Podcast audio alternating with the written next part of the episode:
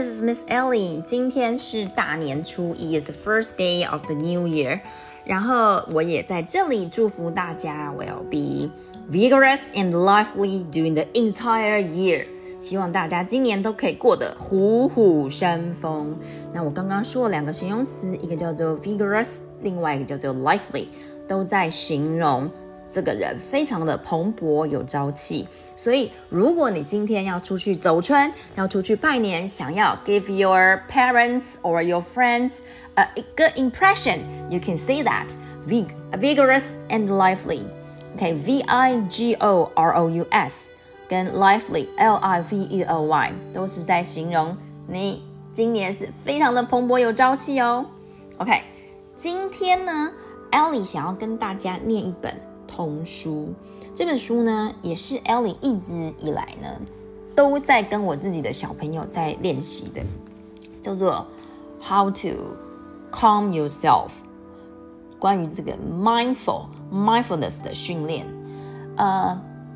我其实，在国外的时间也发现了，就是现在的小朋友很难对自己的情绪控制，不管他是有所谓的过动，或者是情绪障碍，但是通常家长或者是父母亲在这边呢，可能没有办法就是接纳这个状况，所以就会有造成这种小孩子没办法表达自己的情绪，而家人又没办法让他们。安静心下来。那么，呃，这个训练其实在国外呢，尤其是 during the pandemic time，就是 COVID nineteen 慢呃泛滥，应该说 COVID nineteen 这段时间呢，其实是呃老师们也有在跟小朋友在做这方面的训练。那我觉得这个是非常好的，所以我特别选了一篇哈，叫做 King Calm。这个 Calm 是 C A L M，OK，C A L M。那么我们一块来听听看。这个 King Kong 到底在讲的什么样的故事呢？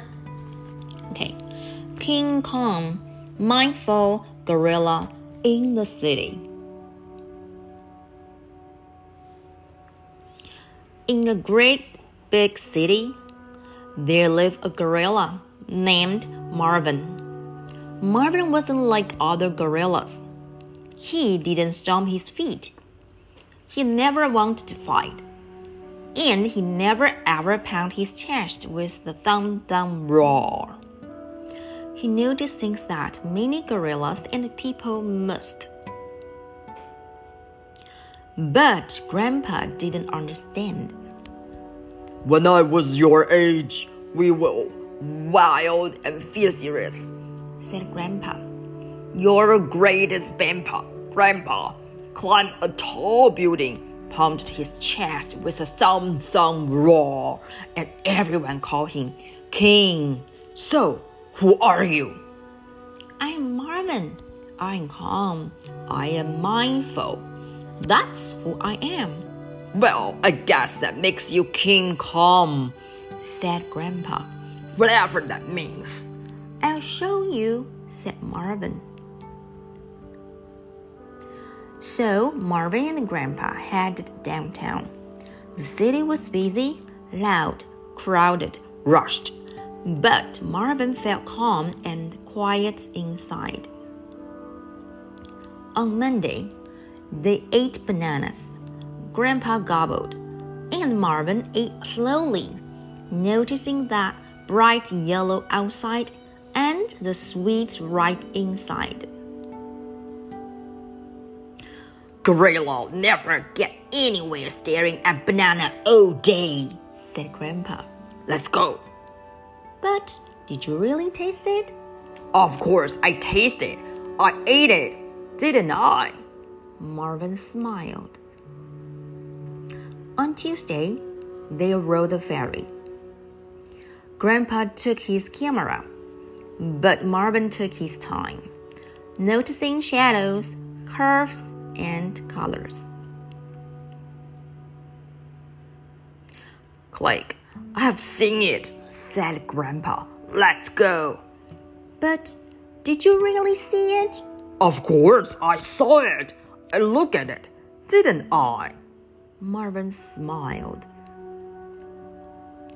On Wednesday, they discovered a fountain. I wonder. Oh, sorry. I wonder if the water is warm, said Marvin, noticing drips and drops on his finger. Splash, It's cold. said Grandpa. Let's go. But did you really feel it? Of course, I feel it. I'm wet, aren't I? Marvin smiled. On Thursday, they waited for a treat. It smells marvelous, said Marvin, noticing the fragrance, fro- frosting, and the freshness. Yeah, yeah, let's go. said Grandpa. But did you really smell it? Of course, I smell it. Uh, I got nose, don't I? But this line is too long. I want to thump thump raw right here. Oh dear, said Marvin. On Friday, they went to the symphony. Marvin sighed as he listened, noticing the notes swell and the swirl. Do you really hear it, Grandpa?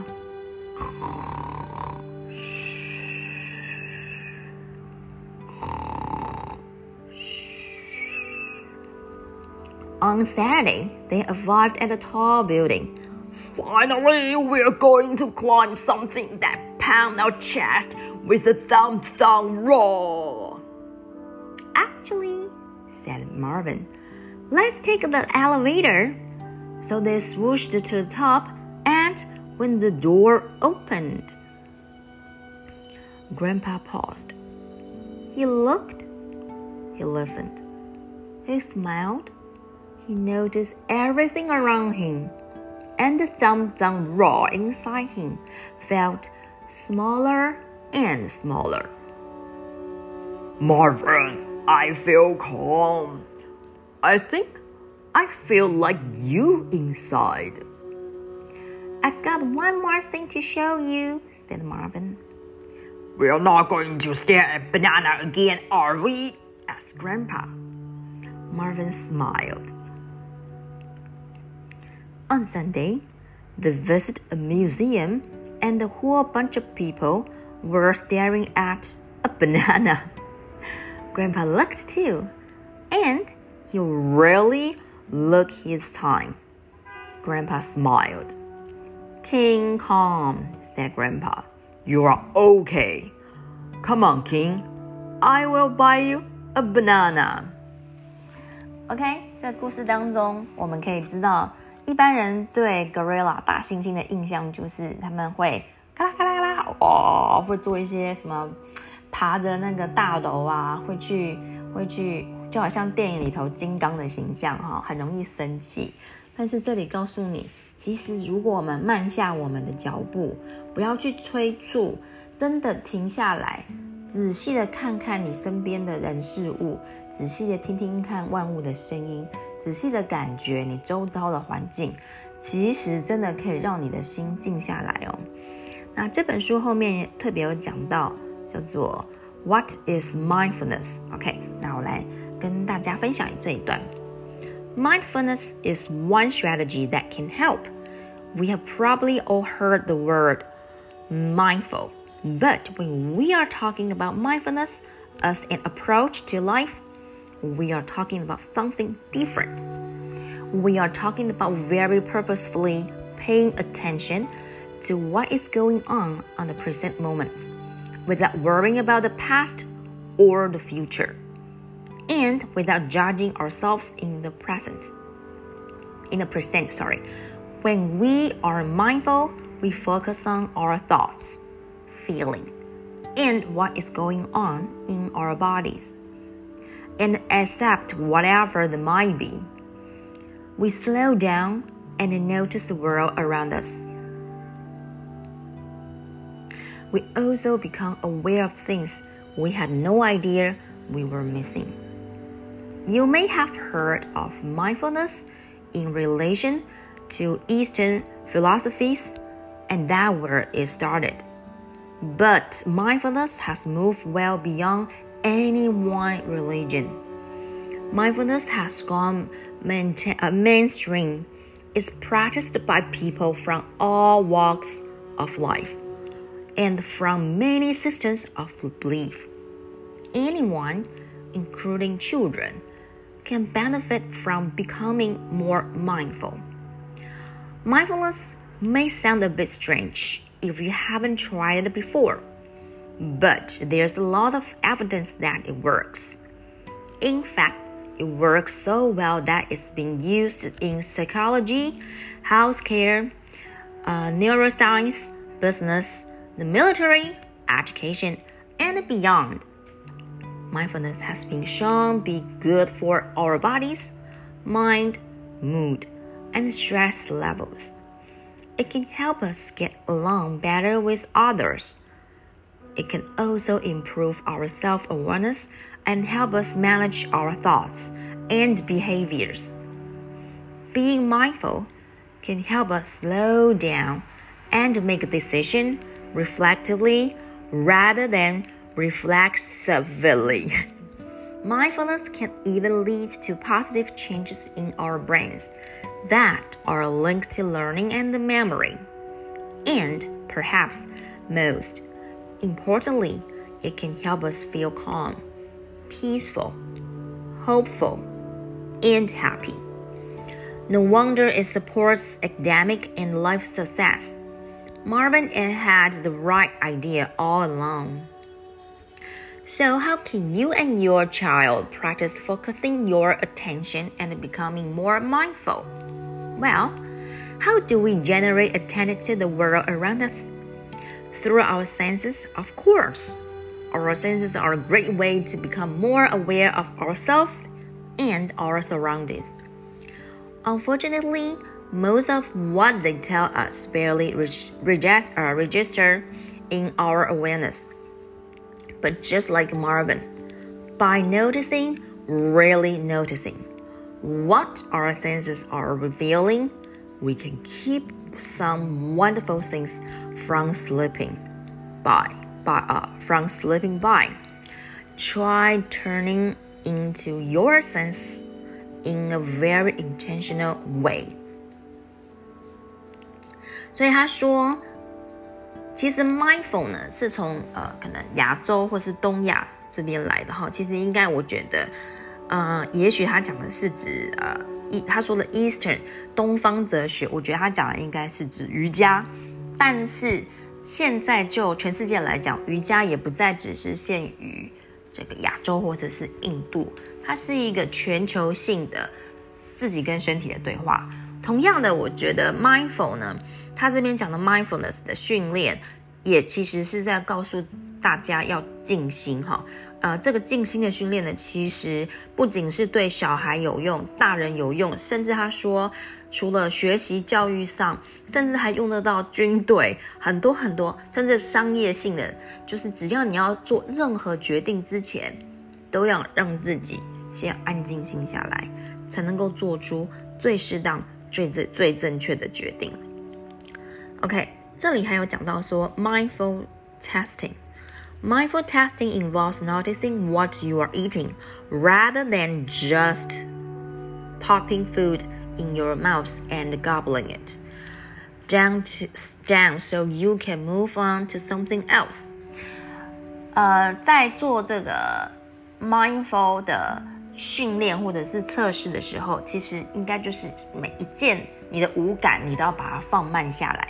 吃东西，我们不再狼吞虎咽，我们要真的是品尝食物的味道。The next time you share a meal or snack with your child, slow down and follow the steps together.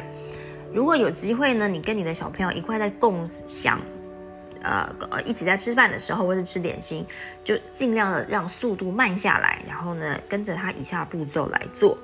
Hold the food in your mouth for a few seconds before you begin to chew.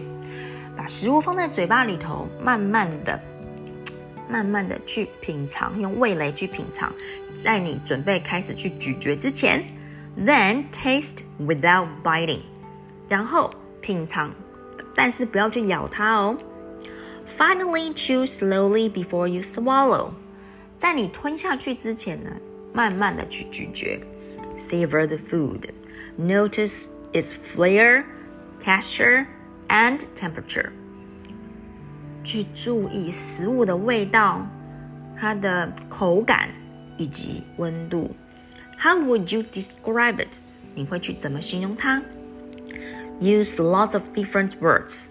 Crunchy, smooth, creamy, bitter, as you really taste it. 这同时呢，也可以是一个英文的训练哈。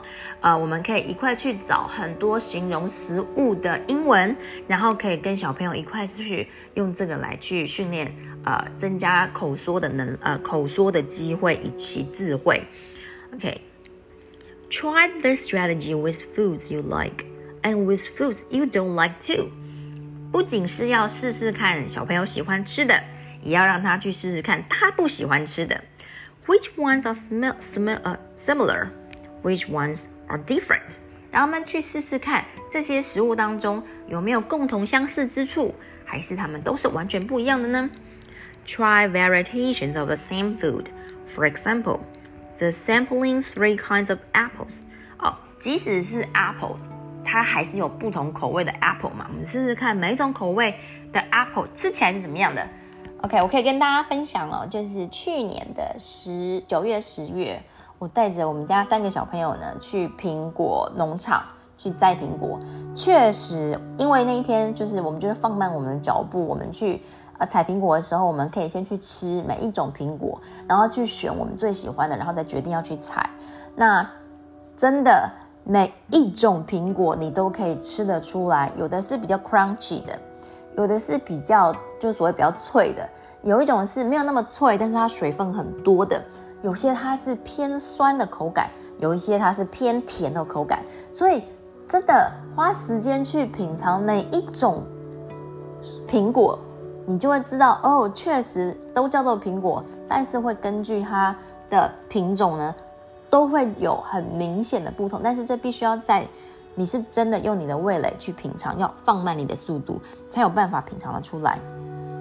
Okay, listen to its sizzle as it cooks, or the sounds it makes you uh, makes as you take a bite. Food can be a wonderful part of the day if you truly experience it. So take it off autopilot. Think of Marvin and take your time. 所以今天是大年初一。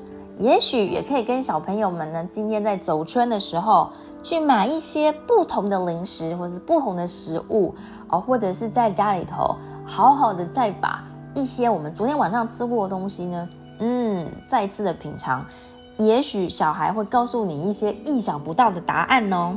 好啦，今天呢，我们这一本书呢，就在这边跟大家分享结束。也希望大家今年呢，除了虎虎生风之外，也能够让自己的步调慢下来，跟孩子们呢好好的享受这一年。